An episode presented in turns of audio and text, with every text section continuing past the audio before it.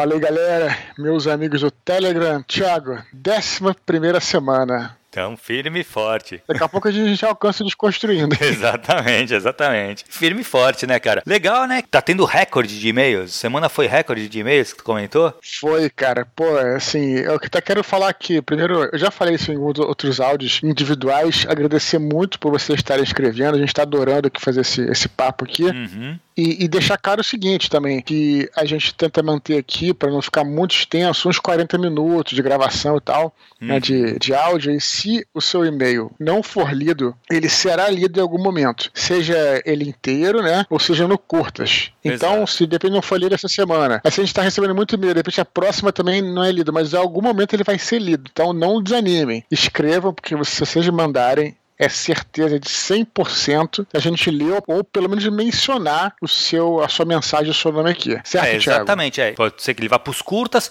ou até, cara, o Eduardo deu uma editada no e-mail também, que é o normal que o Eduardo acaba fazendo, para encurtar um pouco, para a gente ter mais tempo para trocar. Então, às vezes, Perfeito. ele dá uma editada no e-mail para a gente poder se aprofundar um pouco mais nas questões que vocês estão trazendo para a gente. O que é legal, né, cara? Porra, ainda bem que teve recorde. Isso aí mostra que o pessoal tá curtindo esse bate-papo que a gente tem com, com os teus ouvintes do Telegram. Com certeza, cara, tô me amarrado. Cara, e hoje é o grande dia, né? Pois é, cara, olha só, eu, eu queria até deixar claro aqui que a gente falou que a gente ia hoje deixar público aí o nome das pessoas que a gente escolheu, né, uhum. da, da sinopses. Antes, alguns disclaimers aqui, tinha alguns avisos, a gente já falou, mas é importante repetir que foi muito difícil escolher essa sinopse, foi né? Foi difícil pra caramba, cara. Realçar aí que, como a gente falou no outro áudio, que se você não foi um dos escolhidos, não desista, muito pelo contrário, faz, faz parte de você participando desses esses concursos, né? Essas uhum. coisas, a gente é, na primeira vez não ser selecionado e tal. Não, cara, teve muitos, eu... muitos, muito bons, cara. Sem brincadeira, cara. Teve muitas sinopses muito boas. Só que só podia Sim. ser três, cara.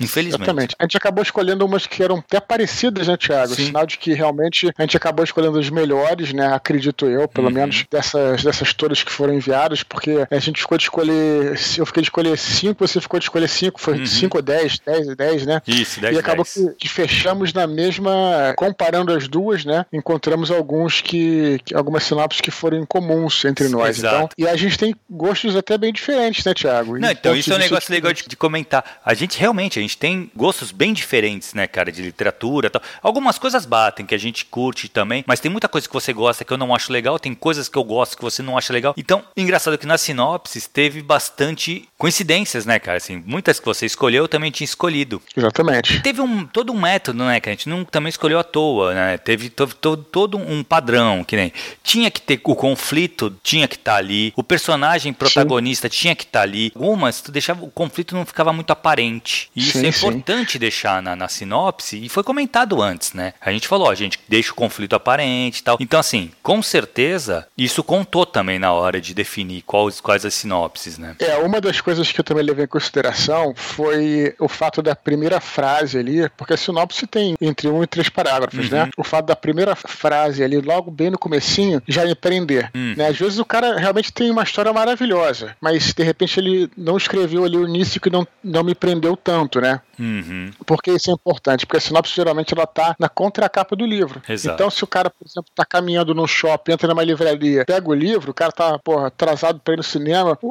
tem que fazer aquele já no iniciozinho, né? Mesmo que tenha três uhum. parágrafos, mas no iníciozinho tem que te prender. Tem que te capturar, exatamente. Então eu usei esse critério também para uhum. escolher. Enfim, rufe os tambores aí, Thiago. Quem foi o primeiro? Cara, são, a gente escolheu três, né? Na verdade, assim, hoje foi definido esses três, tá? Porque a gente estava em Sim. quatro e esses quatro, assim, foi o fim de semana além dessas quatro sinopses. Eu, sério, eu devo ter lido essas sinopses pelo menos umas 30 vezes, 40 vezes cada uma delas, das quatro para definir, porque hoje precisava definir os três. Sim, sim. E então queria primeiro dar a menção honrosa, Dudu. Sim, que não, o, cara, o cara que não foi escolhido. Ele não foi, a gente teve que, teve que escolher, cara. Desculpa, porque assim, eram quatro, tinham quatro, a gente só podia ser três. Então, tem Essas uma menção muito honrosa, boas. muito boas, muito, muito boas mesmo, que é uhum. o Henrique Gomes. Henrique, sim. não foi dessa vez, cara, mas passou perto, muito perto, cara. Eu gostei demais da tua sinopse. Então, assim, eu queria, eu não ia ter uma menção honrosa, mas como foi tão difícil, eu acho, pô, acho interessante falar até para incentivar. Henrique Gomes, o teu conto deve ser muito legal, porque a tua sinopse estava muito boa, tá? Perfeito, perfeito. E os três nomes, então, Dudu? Vamos lá, vamos lá. Não então, tem uma ordem, né, cara? São três, não tem uma ordem primeiro, segundo e terceiro, eles estão apenas as três sinopses, a gente não separou isso, não, não é um pódio, tá? Hum. Então, a princípio, são três nomes, o LF Bonfá. Que já participou até do nosso Desconstruindo lá, né? Ele, por acaso, já, já tinha enviado um conto pra lá que a gente leu. Exatamente. Parece um cara. A, a, parece um cara muito esforçado, deixando claro que a gente não levou em conta é, nada além da sinopse, né, cara? Nada não, além da sinopse, exatamente. Não, não, teve, é, não é porque ele participou do outro, até porque a gente não conhece, né? De qualquer maneira, ele é um cara que me parece ser bastante esforçado, tá participando, né? E tá continuando tentando, tá bem maneiro, sim, né? Sim, sim. A Janaína Cruz. Nossa amiga de é um... Sergipe, que tá sempre participando aí. Ah, é? Não né? sabia, né? não, não lembrava. Sim. A gente já leu o e-mail dela aqui? Já lemos, é nossa amiga ah, de Sergipe. Que legal. Pode que crer. Legal. Ah, pode crer, de Sergipe, é. que a gente até comentou que ela falou que queria te ver lá. Eu não sabia que Exatamente. era ela, não. Ah, que legal. Pois é, se. se, se eu, eu, A não ser que seja outra pudesse... Janaína Cruz, né? Mas deve ser ela mesmo. Suspeitei que ela pudesse. É, porque os e-mails dela são muito bem escritos também. Ah, então isso. Tá, certeza que ela tem uma, uma pena muito boa aí. Uhum. E o terceiro, Vitor Fabiano Almeida Vargas. Cara, são esses três. Eu vou entrar em contato por e-mail com vocês, tá? solicitando, a gente vai combinar como vai funcionar esse. Vocês vão me enviar o conto, a gente vai marcar um tempo para eu ler, fazer o parecer. Isso a gente vai conversar tudo por e-mail, tá? Eu vou então amanhã enviar um e-mail para vocês. Tá. Isso aí, esses caras, esses caras então vão ganhar é, análise, a leitura crítica gratuita, gratuita né, feita por exatamente. você, do conto deles, né, Thiago? Hum. Mas vem cá, Thiago, se a galera aqui que, que enviou, a galera do, aqui a galera do Telegram, que é um, um grupo tão bacana, tão unido, você te, é, então, pensa Dudu, em dar algum desconto pra galera? Exatamente, cara, que a gente pensou, como tem a gente sabe que aqui tem muita gente que escreve, a gente percebe que tem muito, não digo nem que escreva, que escreva já profissionalmente, deve ter alguns que já tenham publicado e coisa e tal, mas tem muita gente com. A gente vê pelos e-mails que a gente lê aqui, né? Muita gente que está interessado e tal. A gente já falou bastante da importância dessa leitura crítica. Eu sei que, putz, o escritor começo de carreira é sempre aquela a grana curta e tal. Então o que a gente pensou? Cara, aqui pro pessoal que vier do Telegram, então assim, quando entrar em contato comigo, avisa que veio do Telegram do, do Eduardo, que eu vou dar um descontão, cara. A princípio, 50% de desconto, tá? Vamos ver, não sei quanto tempo vai durar essa promoção também. Mas, assim, a princípio, 50% de desconto. A galera pode entrar em contato contigo ou por e-mail ou pelo seu próprio Telegram, né? Pelo Telegram, claro. A roupa que está aí embaixo, pode uhum. clicar. Sim, ou então pelo, pelo site também, o, o oficinaliteraria.com. Entre em contato, fala assim, pô, Tiago, quero fazer um orçamento do meu livro, do meu conto, e aí a gente vai conversar. Normalmente, como é que é feito o orçamento? Basicamente, sim, tá? Já, já para tirar uma dúvida do pessoal. É, são duas coisas levadas em consideração para o orçamento. É extensão do, do texto, então se é um romance longo tal, e o tempo que você quer o parecer. Então, assim, eu quero o parecer para daqui a duas semanas, para daqui a uma uhum. semana, isso afeta também, porque o que acontece? Eu vou ter que jogar o teu, a tua leitura para frente de outras. Entendeu? Sim. Então, assim, isso aí acaba alterando o preço também, porque provavelmente eu vou ter que descartar alguns outros serviços e tal, para uhum. poder jogar o teu na frente. Mas são só essas duas variáveis. Mas a gente conversa também melhor por e-mail. E fica bem explícito que se vier por aqui, porque a gente sabe que tem muito escritor, que nem muita gente mandou sinopse pra gente. Tem 50% de, de desconto. desconto. Pelo menos assim, por esse, por esse mês aí. A gente vai. Uhum. Pode ser que estenda um pouco isso. Então, vamos trocar uma ideia. Manda por e-mail que a gente conversa. Beleza, Maravilha, Dudu? Thiago. Pô, que legal. Beleza. Foi um sucesso, vamos... hein, cara? Pô, foi mais maneiríssimo, cara. Muito Obrigado legal. por todo mundo que participou, a gente adorou. A gente tá, tá estamos gostando aí de fazer essas análises literárias aí, Pô, eu cara. gosto Tô... muito, né, cara? Eu sou pra suspeito mim é muito legal mesmo, cara. Fico muito feliz. Bom, Thiago, vamos pro nosso e-mail que hoje tá, tá longo, tem bastante tem, coisa pra tem falar bastante aí. coisa pra falar. Vamos lá, então. Primeiro e-mail é o João Vitor Souza Gabriel. Ele fala: Salve Dudu, estou escrevendo meu primeiro romance e me deparei com uma situação adversa. Em um dos capítulos, temos personagens ainda crianças que estão em uma espécie de festival. O intuito do capítulo é introduzir alguns personagens e locais da história, de forma majoritariamente descritiva. Ok. Em uma primeira tentativa, descrevi bem os cenários, personagens, etc. O resultado ficou até interessante, mas não me empolgou. Senti que faltava alguma coisa e que não bastaria apenas reescrever o texto. De lá para cá, Estou desconstruindo esse capítulo e tentando mudar o tom da narrativa. Ok. Cheguei à conclusão de que a melhor maneira de cumprir o meu objetivo com esse capítulo é adotar uma descrição mais impressionista, pois estou lidando com personagens que não têm maturidade para interpretar muito das coisas que estão acontecendo ali, além de terem aquela euforia tipicamente infantil, que faz com que eles não prestem atenção a certos detalhes. Certo. Essa ideia de contar fatos acontecidos na infância por meio de impressionismo é bem presente na obra O Ateneu do Raul Pompeia, por exemplo. Queria que o capítulo tivesse essa pegada, das crianças não entendendo exatamente o que está rolando, mas sendo expostas a fortes sensações. Quais dicas vocês podem me dar sobre como desenvolver isso no capítulo. Teve aquele áudio do Telegram em que você passou aquele exercício de descrever uma foto que você mesmo tenha tirado. Achei bem interessante, mas a minha narrativa não é em primeira pessoa. Então, como ser impressionista em descrições em terceira pessoa, com o narrador onisciente, claro. E como transitar entre as impressões de dois ou mais personagens dentro do mesmo capítulo. Espero que esses questionamentos promovam uma boa discussão. Forte abraço, João. Putz, e aí, Dudu?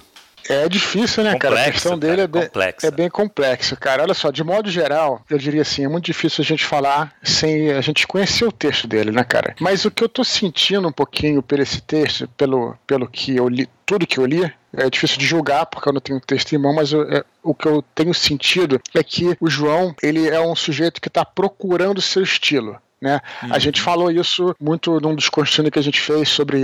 fez a crítica literária lá do, de alguns contos e tal. Então ele está procurando o estilo dele. Cara, o que eu posso dizer é o seguinte: nesse momento é o que eu sempre falo, parece até que eu não tô querendo me desviar da coisa, não. Mas é, é você tentar, tentar, tentar. É o método famoso de tentativa e erro. Uhum. E mais importante, é, aí não é nem puxando sardinha pro Thiago Cabelo que tá aqui, não é nada disso, não é jabá, não é coisa nenhuma, é falando seríssimo. Você precisa que outras pessoas também vejam o seu texto e opinem. Se você quiser contratar uma leitura crítica, é legal, mas se você não tiver ou não quiser contratar uma leitura crítica, cara, é importante que tenha os leitores leitores beta, porque às vezes a gente realmente chega num ponto, pelo que eu entendi, parece que ele está escrevendo, ou escreveu, escreveu, escreveu várias vezes. Uhum. Nesse ponto, cara, você existe um, um ponto que você perde um pouco. Eu sou aquele cara que sempre fala que a gente tem que escrever, reescrever. Mas existe um ponto final em que, que você passando daquilo já começa a estragar um pouco, né? uhum. né? Esse, é, essa linha é muito tênue, né? E difícil de então, conhecer, vezes, reconhecer essa, esse momento, né? Isso, isso. Às vezes você fica maturando, maturando produto. Você geralmente é muito crítico. Já, a gente já falou aqui sobre isso. Uhum. Tem gente que faz textos belíssimos, mas, a gente, mas o cara não consegue aceitar aquele texto porque não, não, tá, não tá com o distanciamento necessário para uhum. entender aquele texto. Aí fica fazendo, refazendo, fazendo, refazendo. Aí tem um ponto que você fica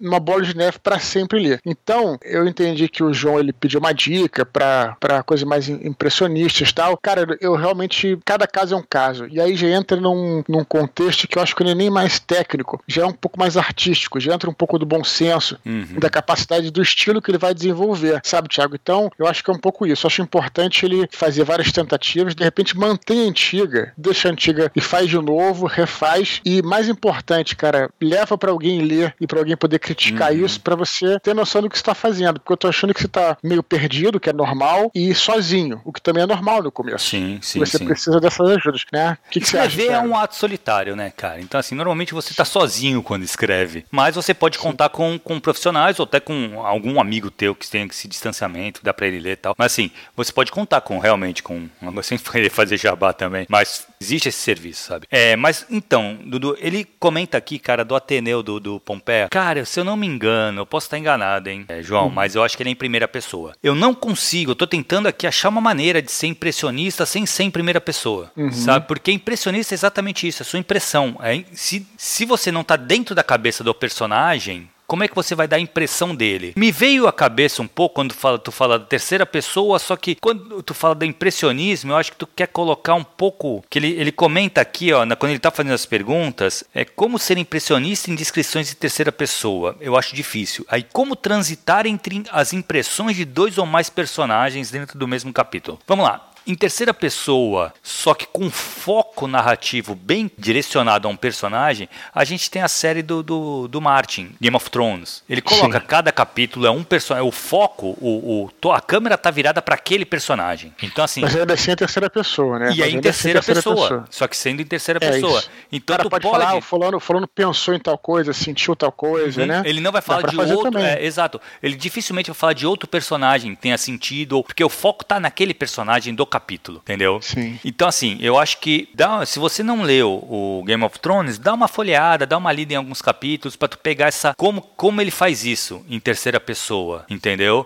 Eu acho que isso pode ser uma e como transitar essa câmera, né, esse foco narrativo dentro do mesmo capítulo para vários personagens. Aí é uma descrição básica. Aí eu acho que você coloca o personagem, de, denomina o personagem X e aí tu entra nele e escreve sobre ele. Pra, depois tu quer mudar a cena para outro personagem ou a mesma cena vista por outro personagem, o narrador onisciente ele pode comentar já o personagem Y viu tal descreveu o que o personagem Y viu. Isso aí é mais tranquilo de fazer, acredito eu. Não sei se é bem isso que ele perguntou, mas eu acho que isso não tem grandes Sim. dificuldades. A dificuldade está nisso, de como você ser é, impressionista na terceira pessoa. Eu acho difícil, porém eu acho que o Martin matou isso, assim. Ele faz mais ou menos isso. Ele dá bem a impressão daquele personagem, mesmo sendo em terceira pessoa. Porque ele bota a câmera direto naquele personagem, entendeu? Não sei se eu fui claro. Olha, Thiago, tô lutando para não falar isso aqui, mas eu vou ter que falar. Eu sei que a galera vai me zoar, vai brigar, brincar comigo e tal. Mas, cara, também outra dica, realmente é, são os livros do James Clavel. Não só o Shogun, que eu falo direto aqui,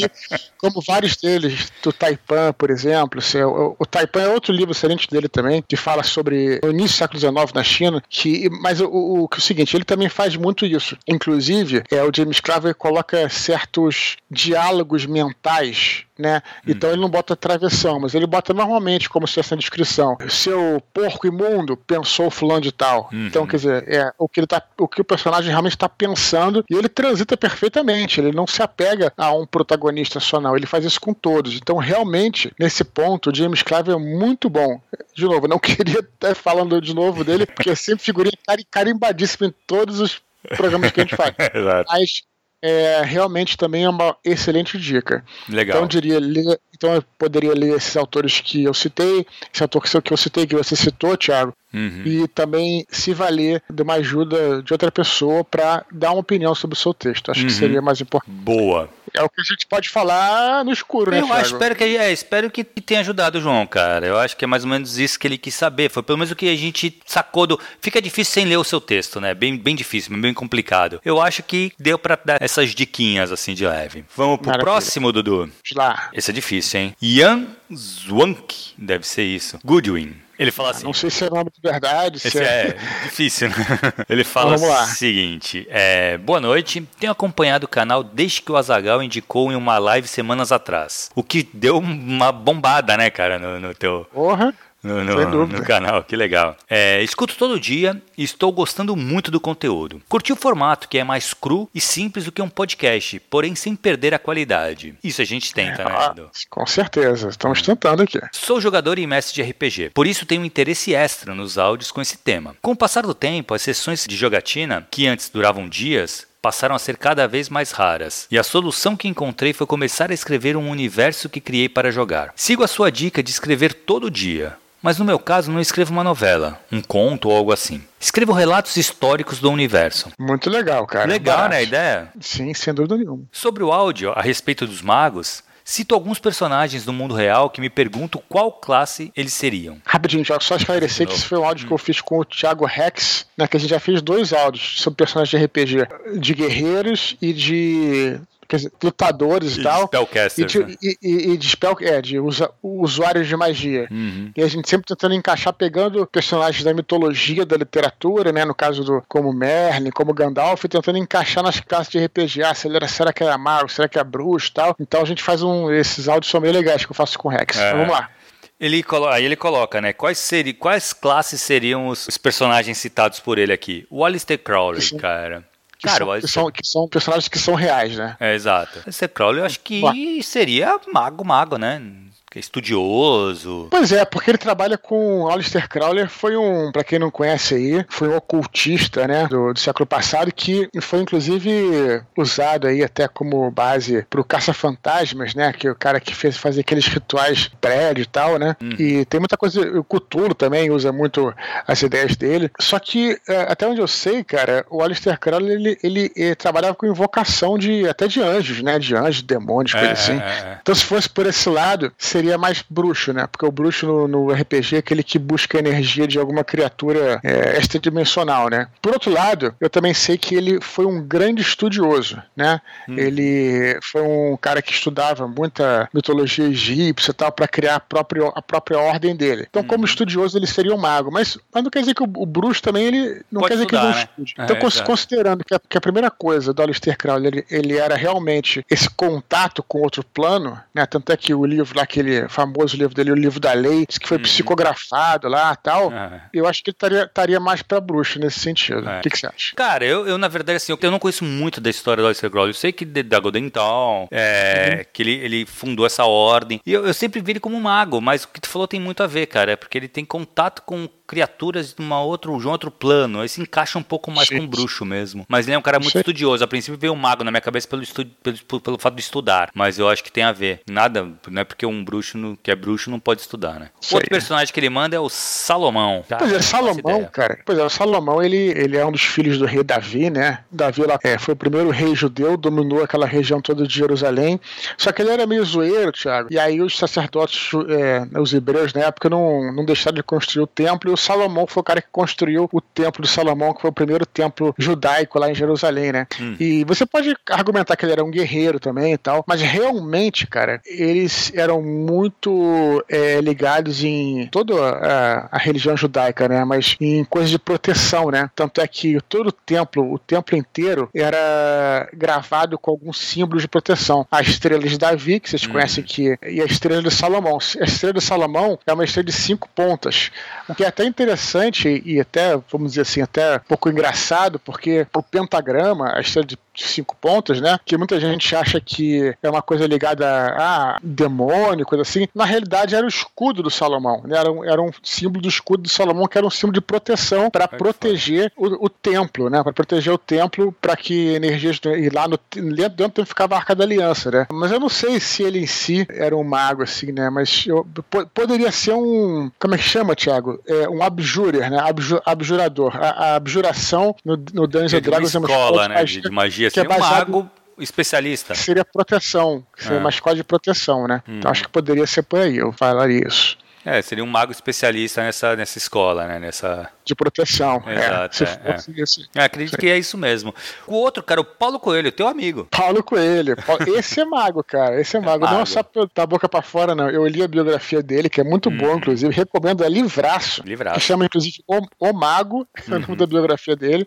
O Mago. E ele, cara, é um cara que ele realmente. É... A gente tem uma impressão do Paulo Coelho, assim, por escrever livros que supostamente, supostamente mais simples simples, né? Que é um cara meio simplório e tal. Pelo contrário, cara, ele era um cara mega inteligente uhum. e super estudioso, né? Desde criança lia muito e tal. Então ele realmente, acho que o Paulo Coelho é um mago mesmo, assim. É, né? Mas sabedoria, percebe-se isso, né, cara? No, em entrevistas dele e tal. É um cara que tem muito, muito conteúdo. E o último, cara, ele fala o Bruno Borges. O, Eu nem sabia que esse cara. O garoto, o, o menino, garoto do Acre, que desapareceu. o menino do Acre, que desapareceu lá e voltou. Cara, eu não, eu não encarava ele como um mago, não, né, cara? Eu acho que ele é mais um filósofo, não é isso? Ele deixou uns. Bardo, negócios... pô. Bardo. Bardo, Seria... Bardo pronto, Spellcaster. Fechou. Quando eu olhei, eu falei, não acredito, cara. Ele desaparece, né? Desaparece. Exato, desaparece, fica uma cara fora, volta. Legal, acho que a gente respondeu então, né? Valeu, obrigado, Ian. Vamos lá, o, qual é o próximo? outro e-mail que é do Alexandro Zanini. Ele fala assim: Boa noite, eu sou o Alex Zanini. Eduardo e Thiago, gostaria de agradecer vocês pelo canal do Telegram. Parabéns pelo trabalho e por ajudar muitas pessoas. Entrei no grupo faz 3 a 4 semanas. Trabalho com TI, não sou escritor, mas eu tenho uma história na minha cabeça e quero começar a escrever um livro. Estou escrevendo partes pequenas de textos e algumas cenas. Acho que isso é o brainstorming. Também estou lendo livros dos gêneros parecidos, de fantasia, para ver como o autor constrói o livro. Terminei de ler o livro A Jornada do Escritor. Gostaria de saber se estou seguindo o caminho certo. Teria algumas dicas a mais para me passar? Seria interessante fazer um curso de escrita criativa? No último áudio, vocês citaram a gramática do Evanildo Bechara. Qual livro dele seria o mais indicado? Gostaria de parabenizar o Eduardo mais uma vez por todos os seus livros, que são excelentes. Eu tenho a primeira capa do livro A Batalha do Apocalipse, quando você ainda não tinha uma editora. Agradeço desde já, muito obrigado. E aí, Dudu? Então, Thiago, ele tá falando aqui que tá escrevendo pequenas partes de texto em algumas cenas e tal. Uhum. Também tá lendo livros parecidos de fantasia, que eu acho importante. Pelo que eu ele tá lendo Jornada do Escritor, eu acho que ele tá no caminho certíssimo. É, ele tá naquela fase de acumular referências, conhecimentos, tudo. Ele pergunta se seria interessante fazer um curso de escrita criativa. Com certeza. Eu acho o seguinte, Thiago, vou falar para ele aqui. Eu acho que o curso de escrita, pelo que eu tô entendendo, é o seguinte: ele tá acumulando muita informação e muita técnica e tal. Só que ele precisa, então, começar a escrever. Eu acho que o curso vai, em tese, né? Eu acho que acredito que um bom curso de estrutura literária vai justamente fazer com que ele te dê ferramentas para estruturar essa obra que ele está se propondo a fazer. Uhum. Pelo que eu entendi aqui, ele está pegando lá as referências, os pedacinhos dele. Mas como você mesmo falou, Thiago, em outro, em outro áudio, é, não basta ter referências, não basta ter ideias, não basta você ter cenas da cabeça. Para escrever uma história, você tem que ter a estrutura, tem que roteirizar, não necessariamente roteirizar, uhum. mas você tem que começar a fazer essas ligações entre as partes para uhum. que a trama, por isso que o nome trama, né? A trama fique coesa. Eu, pelo que eu entendi, o Alex ainda não está nesse ponto, então acho que um curso pode te ajudar sim a fazer isso, né? Uhum. E para você dar prosseguimento ao que ele quer, certo, Thiago? Certíssimo, concorda? cara. Assim, na verdade, foi o que tu falou, ele está bem no caminho certo. A jornada do escritor é um belo livro, sabe? Ele te dá muita bagagem. Ainda te recomendaria o livro do Assis Brasil, Escrever Ficção. Assim, na verdade, vários livros, cara, tem aí de estruturação literária. É interessante para você ler junto com, com os livros do gênero que você quer escrever, para ter ideias, ver como a pessoa faz tal. É interessante. O curso, eu acho realmente que é legal. Vai, lógico que cada curso, cada, cada livro desse vai te trazer uma forma de montar essa estrutura. Eu acho que o ideal é você colhendo várias várias formas que são diferentes entre si e monta a sua, ou vai na que você se sente mais confortável para criar a sua, a sua história, né? O seu. Que nem o, a jornada Isso. do herói é uma estrutura, é uma maneira. Você pode seguir Isso. a jornada do herói que vai funcionar perfeitamente, mas você pode também seguir alguma outra. Entendeu? Aquele Snowflake. Pelo que eu tô entendendo, é, ele tá falando aqui que ele, a dificuldade, pelo que eu tô tentando diagnosticar, Tiago, é de fazer a trama, né? Como eu tava falando antes. Uhum. A trama tem esse nome justamente por isso, né? São vários fios inter interligados, né? Que se ligam, um se sobe no outro, desce e tal. Isso aí, isso que. E eu, eu vou falar o que a gente sempre fala aqui, Thiago. Ele tá querendo fazer um livro e tal, mas para você praticar, a gente sempre recomenda aqui, faz o seguinte, pega um personagem desse livro que você gosta, o personagem principal, você tem essa a ideia para essa grande aventura que você quer fazer. Mas de repente hum. pensa numa pequena aventura, sei lá, já que está falando de fantasia, se for um guerreiro, por exemplo, ele chegando numa taverna, enfrentando os inimigos e e resolvendo um problema. Escreve um conto. Uhum. Sempre que a gente fala em conto, a gente tem que deixar bem claro aqui que conto não é um gênero menor do que o romance de forma alguma. Mas você fazendo algo me é, menor, assim, é, não tão extenso, você vai ter a oportunidade de mais rapidamente conseguir ver se você é capaz de estruturar essa trama que eu acho Exato, que é o grande problema ela. dele. Que é o grande problema dele. Né? Porque às vezes você fazer um romance, você chega no final e vê que, pô, não deu certo. Se você escrever um conto, você vai diagnosticar o problema mais rapidamente e ver uhum. como é que uhum. você pode melhorar. Exato. Então eu recomendaria, tenta, tenta, escrever um conto, cara. Tenta escrever um conto para testar ver se você é capaz de construir essa trama aí. Uhum. Né? E ele pergunta também sobre a gramática do, do, do Bechara, né? Que a gente tinha falado. A gramática dele se chama, se eu não me engano, Moderna Gramática Portuguesa. Tá na 39 edição. É isso aí. Mas beleza, eu espero ter respondido o Alexandre Zanini, cara. Mesma coisa. Né? Muitas coisas assim, a gente fala, não sei se é exatamente o que você queria saber, mas manda outro e-mail se não foi, se ficou faltando alguma coisa, tal, que a gente volta aqui e discute novamente. Próximo e-mail, que é o último, é do Gabriel Felipe Soares Araújo. Ele fala assim: Vamos lá. Boa noite, Eduardo. Em primeiro lugar, sou muito seu fã. Tenho todos os seus livros. Mais do que isso, estou escrevendo um livro graças a você, que insistiu em escrever os seus. Então, muito obrigado. Pô, valeu, cara. Obrigado Legal, você por né? acompanhar meu trabalho aí também. também me ajuda, né? Acabei de entrar no Telegram e não sei se já se falou sobre isso. Diferente de você, não consegui adotar um roteiro com início, meio e fim, mas adotei um estilo próprio que é o seguinte: ao invés de criar um roteiro da história, eu estou criando um background extenso dos personagens. Por exemplo, eu tenho um policial que se chama Gustavo. Peguei esse personagem e criei um background onde várias informações vão servir apenas para mim e algumas que vão entrar no livro. Isso me proporciona a capacidade de saber como o personagem se comporta diante das situações que forem aparecendo no livro. Então, eu queria saber como você cria o seu background. Personagem. E se pode nos dar dicas de como fazer com que o personagem seja sempre coerente com ele mesmo diante das situações. Mais uma vez, sou muito seu fã e muito obrigado por nos dar dicas tão valiosas sobre literatura.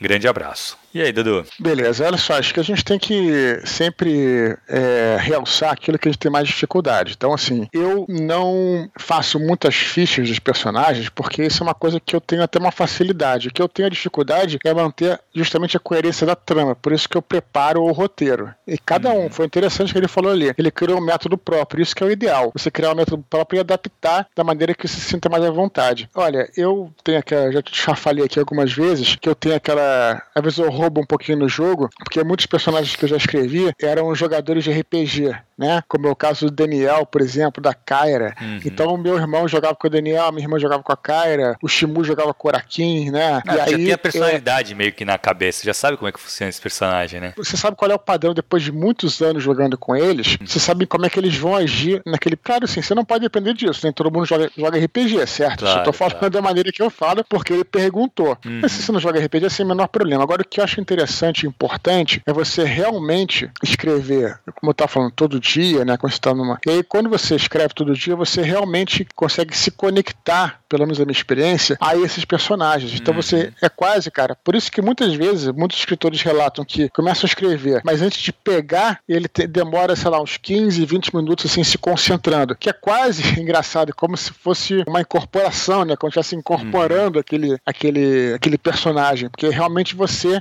se concentrando para poder separar lá os seus arquétipos na cabeça e poder dar vida àqueles personagens. Então eu tenho essa facilidade, cara. Eu acho que eu consigo realmente entender como cada personagem funciona. É, a gente já citou aqui várias vezes a série Madman, né? Isso que eu achava muito incrível da série, cara. Porque cada roteirista tinha dois ou três personagens que escrevia. Então eles realmente entendiam muito o personagem. Cara, é incrível como é que os personagens são muito coerentes com as coisas que são apresentadas antes. Você fica. E aquele personagem começa a ganhar vida, porque ele é coerente, né? Sim. Então eu acho muito, muito importante. Então, o Gabriel, se ele tá dando um estofo maior a isso, ele tá de parabéns. Isso é uma coisa muito importante. Você, o personagem tenha vida para você acreditar que aquele personagem que é só um, um, sei lá, uma linha de tinta é vivo, né? Uhum. Então, Sim realmente o que você puder fazer, mais do que apresenta no livro, fazer por trás e tal, mais do que apresenta no livro, eu acho que é super válido. Então, é muito é, legal. Eu acho Gabriel. que assim, tem muitos autores que trabalham com essas fichas de personagem, né? Então, assim, esse negócio de você criar um background, eu acho interessante. Se você conseguir é, se você buscar na internet, você vai até ver alguns exemplos dessas fichas. Então, que vai contar a história pregressa dele, da família dele, sabe? E isso vai realmente construir esse personagem ser um pouco mais tridimensional. E vai. Você vai saber como ele vai agir nas situações que você for colocando na frente dele. Mas mesmo assim, ainda me preocupa essa coisa de você não ter um roteiro, sabe? Pelo menos pensa no final, cara, porque, de novo, a gente sempre fala aqui, a gente não poderia deixar de falar, já estamos acabando esse, esse áudio, e a gente não falou do Stephen King ainda, então a gente vai falar agora. O Stephen King Shogun sempre tem que é o seguinte, eu finalmente acabei o livro dele que eu tava lendo, que era o Instituto. E cara, aí realmente o problema do Stephen King é o final, ele não, o clímax dá aquela levantada na curva narrativa, cara, que ele te prende no livro absurdamente. Então, ele, ele é muito bom, isso não tem como negar. Ele é muito bom. E ele te deixa, cara, ali, ó. Só que, caralho, ele entrega um clímax normalmente fraco Nesse, uhum. principalmente, cara, é muito mal feito, velho. Pô, vamos querer me matar, mas de novo. Eu não posso opinar eu... porque eu tô, eu, tô, eu tô isentão aqui. Eu tô isentão. de novo, ele, caraca, cagou no final, cara. No, no clímax ali ficou. Criou uma pirotecnia desnecessária, sabe? Mas, uhum. assim, isso demonstra que ele realmente não preparou esse final. Foi uma coisa que ele foi criando. E é o estilo dele. Que uhum. esse é o problema que eu acho do cara que não planeja, entendeu? Ele tem que na hora criar, então aquela parece ser uma boa ideia, ele vai que vai, pum. É, uhum. Então, assim, me preocupa um pouco você falar, ah, não, não tenho roteiro tal, estou desenvolvendo. Eu acho muito interessante essa parada de você contar a história através do personagem. Vários autores fazem isso, tá? Eles têm essa coisa do eu vou jogando, eu vou jogando as situações e, e vamos vendo, porque eu sei como aquele personagem vai agir dessa forma, como, qual vai ser a forma que ele vai agir em determinada situação. Isso é muito legal. Tem vários autores que trabalham dessa maneira. Mas eu ainda te falo, cara, um conselho, já pensa no final. Pelo menos não quer pensar no desenvolvimento todo da obra, beleza, mas já pensa no final. Vai, o clímax vai ser esse, pá. Pra não ter que inventar e acabar o livro, porque uma hora ele vai ter que acabar. Se você não tiver esse final, que tem que ser o ponto alto da, do teu, da tua, da tua história, se você não tiver isso bem definido, tu vai ter que criar alguma coisa e normalmente vai acaba perdendo a mão, sabe? Então, assim, pensa bem, dedica um, um, um tempo para pensar nesse final, pelo menos. Beleza? Sim, isso, e só para reforçar sobre o personagem, que a, que a pergunta dele era, justa, era, era objetivamente essa: dica de fazer o personagem coerente. Cara, é você realmente escrever um pouquinho todo dia e fazer um esforço de concentração, cara, porque é incrível. Quando você consegue fazer esse esforço de concentração, o personagem ele aparece, meu irmão. Ele aparece mesmo, assim, sabe? A ponto de que você, às vezes, quer. Você coloca a situação, né, pra ele, mas a maneira como ele lida com a situação, você sabe que até se está planejando uma coisa, mas a maneira como ele fala, especialmente em diálogo, cara, diálogo, eu falo até uma coisa meio, meio aqui estranha. Cara, o diálogo não é uma decisão do autor, é uma decisão do personagem. Hum. Cara, diálogo é muito assim. Pelo menos o cara que escreve bem o diálogo, né? Porque, Sim. como a gente já falou anteriormente aqui, o diálogo ele é, é troca, né, cara? Sim. Se você planejou falar uma parada e você quer deixar tudo planejadinho, o diálogo vai ficar muito artificial. Exato. Né? Porque você, o diálogo, ele sempre tem que responder. Se você falar uma uhum. coisa, o cara responde. E tem que ser assim. E aquilo ali, cara, é muito impressionante como o personagem toma o rumo da coisa. É. Quando você, autor, tá concentrado. Então a dica que eu daria, né, que você já tem, já tá fazendo muito bem, tá fazendo background e tal, a dica que eu daria é estar tá bem concentrado ao escrever para que os hum. personagens realmente baixem na sua mente, sabe? Que legal, cara. Espero ter sido útil, Gabriel. Muito Maravilha. legal. Escreve pra gente mais aí. Beleza. E temos uma curtinha hoje, né, Dudu? Vamos estar do nosso amigo Leandro Lima dos Santos, nosso amigo. Ele falou o seguinte: lembra, ele lembra que existe um mangá chamado Vagabond, baseado na versão do Musashi de Eiji Yoshikawa. Isso é porque a gente estava falando no áudio algumas semanas atrás sobre as paradas japonesas, né, e tal. Então ele fala que a gente falou do Musashi, o Vagabond é um mangá que, pelo que ele diz aí, é baseado no livro. Uhum, do Eiji. Exato, é. E ele conta também que os quadrinhos do, do Akira sofreram adaptações para o mercado norte-americano. Todas as páginas foram colorizadas e invertidas para atender o nosso sentido de leitura. Eu lembro disso. Foi lá na época de 90 uhum. mesmo. Aí essa edição foi lançada aqui pela editora Globo nos anos 90. E anos depois foi lançada seguindo o formato original. Exatamente. Esse é o que eu tenho. Esse é o formato original do mangá mesmo. Que... Pô, cara, eu tô achando que, que eu te falo que eu, eu tô achando que eu tive a saída de 90, cara, da Globo. Que eu é acho colorido, que... eu lembro disso. Eu não tinha todos, eu não cheguei a ler todos dessa época. Eu li só alguns. Sim. Porque eles iam em fascículos pequenos, né? Sabe por que eu confundi, Thiago? Porque eu tenho certeza que no mangá que eu tinha, tinha cenas extras que não estavam no filme. Tenho certeza. Ah, no quadrinho tem muita coisa, o filme é bem reduzido. O final é outro hum. também. O quadrinho é muito legal, cara. Eu completei, a...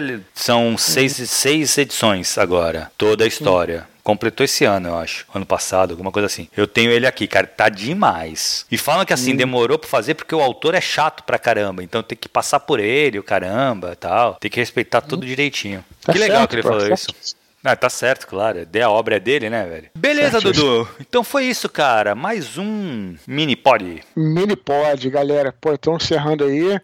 Olha, espero que vocês tenham gostado da nossa leitura de e-mails. Lembrando, no encerramento aqui, continue escrevendo para eduardospor.gmail.com, que a gente vai continuar lendo, vai continuar comentando. Vocês alimentam aqui o nosso, o nosso Miripod, está adorando fazer, né, Thiago? Sim, então... todo e-mail é lido. Lembrando, nem que seja na curtinha aí, como o Leandro mandou, todo e-mail que vocês mandarem, a gente vai, vai pelo menos citar aqui, comentar alguma coisa sobre ele. Maravilha, galera. E em breve, agora estou cada vez com mais saudade de desconstruindo, Thiago. Ah, breve Ah, vamos fazer um desconstruindo. Pô, precisa fazer mesmo, cara. Também tô com saudade. Mas é, é o legal é que essa, essa, essa conversa semanal aqui mata um pouco dessa vontade, né, cara? Pô, totalmente, totalmente. Ah. Tá sendo muito bom. Beleza, legal. galera? Valeu, galera. Falou, pessoal. Até a próxima aí. Um abraço forte para todos. Tchau, tchau.